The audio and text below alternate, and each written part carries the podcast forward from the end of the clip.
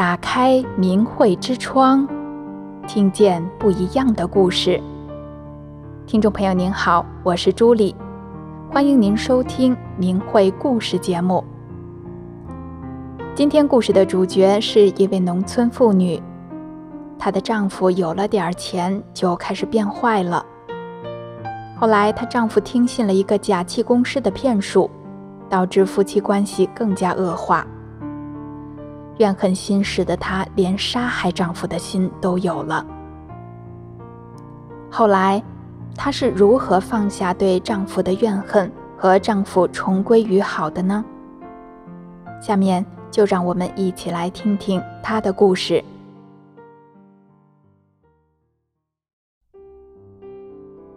我出生在山东的一个山区，丈夫是一个包工头。有了点钱呢，他就变坏了，整天在外面吃喝嫖赌。特别是他自打认识了一个从北京来的所谓气功师后，我的日子就更不好过了。据说这个气功师会算卦，会看风水，还有点搬运工。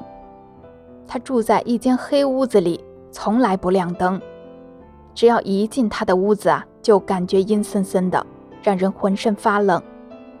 好多人有了什么难，有了什么病，都去找这个人，特别是当官的。我丈夫因为工程包工，外面压了他不少的工程款，丈夫的钱要不回来，就去找这个气功师出主意。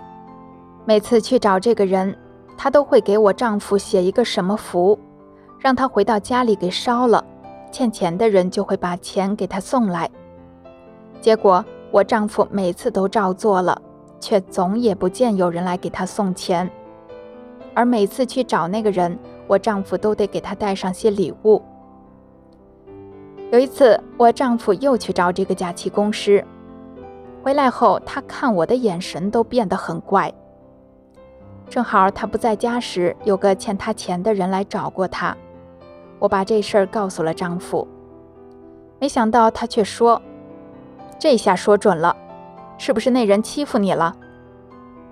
我说：“你胡说什么呀？人家连大门都没进。”可是丈夫他听不进去，非逼着我承认那人欺负我了。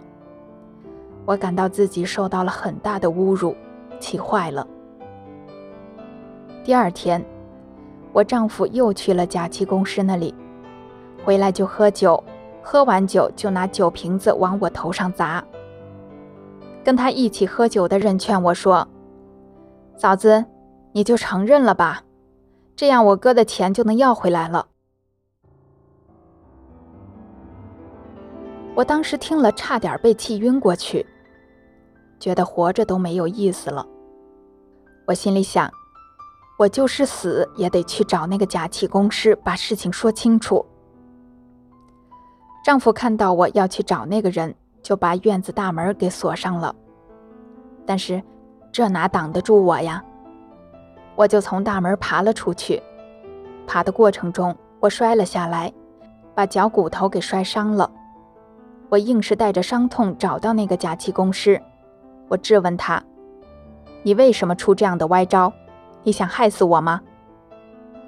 这个假气功师说：“我都算出来了，你不承认也不行。”我一听火冒三丈，那时我被气得几天没吃饭没睡觉了，当时也不知道哪来的力气，我拍着他的炕，指着上天说：“请老天爷为我作证，我要有那样的事，天打五雷轰，否则你得遭天打五雷轰。”我话刚一说完，那个假气功师一下像烂泥一样瘫在炕上。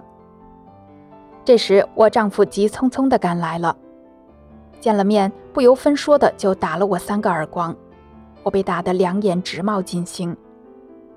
那个假气功师有气无力地指着我丈夫说：“你们，给我滚！”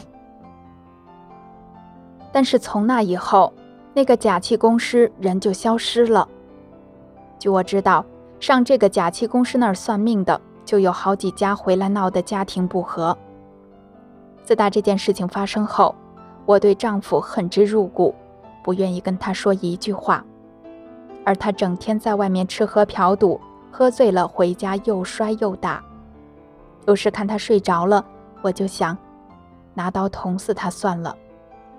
可是我又没法真下手，所以离婚和死这些念头天天在我的脑子里打转。而每次我真要去寻死了，却又总是有巧合的事情发生，让我死也死不成。为了排解我心中的忧愁，我信了一个教。我修炼法轮功的女儿得知后，就劝我说：“妈妈，法轮大法才是真正的佛法。”可是我当时根本就听不进去。不久，我做了一个梦。梦中的我置身于大海中，有一根百尺高杆，我顺着杆往上爬，爬到中间往下一看，下面黑乎乎的，吓得我一身冷汗，浑身直哆嗦。这时我脑子中反映出一个问题：你想上去，还是掉下去？当时我喊着：“我要上去！”说也奇怪。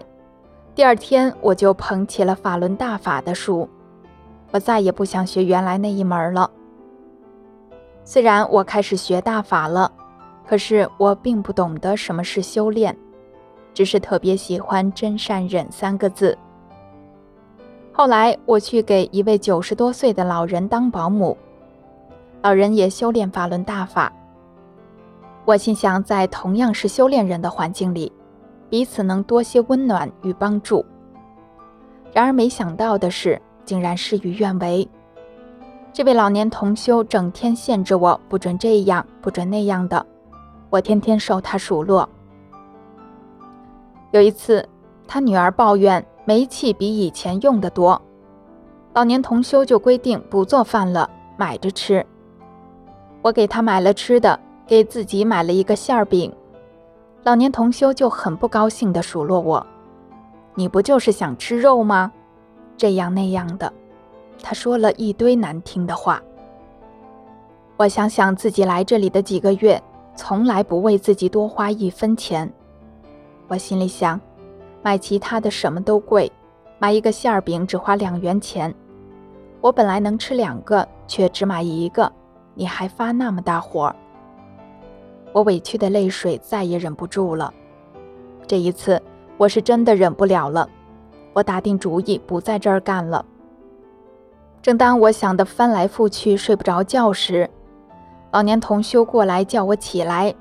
他对我说：“对不起，我伤害你了，咱们交流交流吧。我哪里做的不好，你都给我指出来。你的问题，我也给你指出来。”既然老年同修这样说了，那么说就说，我就把一肚子委屈和对他的不满全盘道了出来。然而非常出乎我的意料的是，老年同修听了我的这些指责，他不但没有发火，反而都承认了，还真心的跟我说这些都是他的错。之后，老年同修也给我指出一些问题，比如。爱听好听的，遇事没有用大法的法理来看问题，等等。当下我就觉得老年同修说这些，他是真心为我好的。当时我的心一下子就亮堂了。我想起了法轮大法师傅写在《转法轮》这本书里的一句话：“告诉你一个真理，整个人的修炼过程就是不断的去人的执着心的过程。”我当时就把这句话背给老年同修听，并问他说：“大姨，这就叫修炼吧？以前我还不明白什么是提高心性，什么是修炼。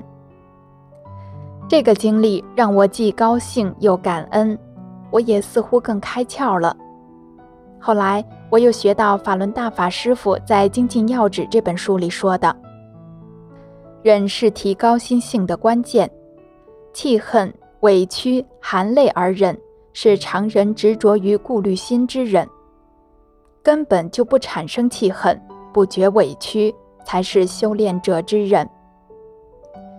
以前我觉得自己的忍超出了一般人，可是现在对照法轮大法师傅说的忍，我那只不过是常人境界的强忍而已，与修炼人的忍相差甚远。我懂得修炼了，我也不断的提高自己的心性，但我对丈夫的怨恨却始终没有放下。当初我走入大法修炼，就是想让自己从家庭矛盾中解脱出来。有几次，我看着师傅的照片问：“师傅啊，我怎么才能放下对他的恨呢？”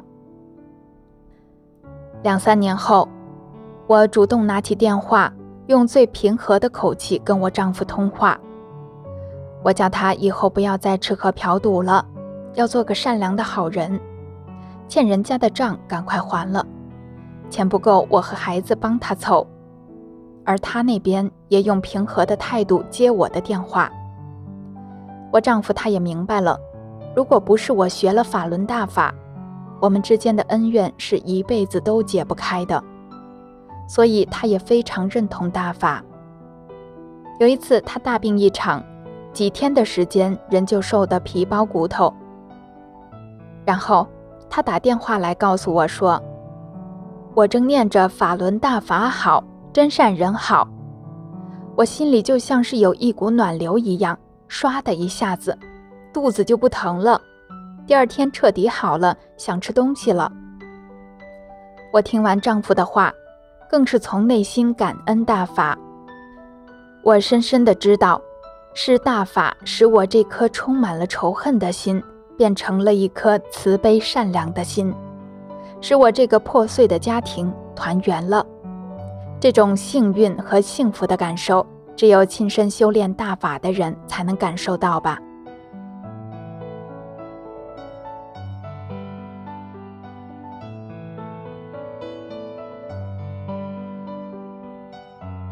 听众朋友，今天这个故事就讲到这儿了。希望这个从满心仇恨里超脱出来的故事，能带给您一点收获和启迪。谢谢您的收听，我们下次节目再见。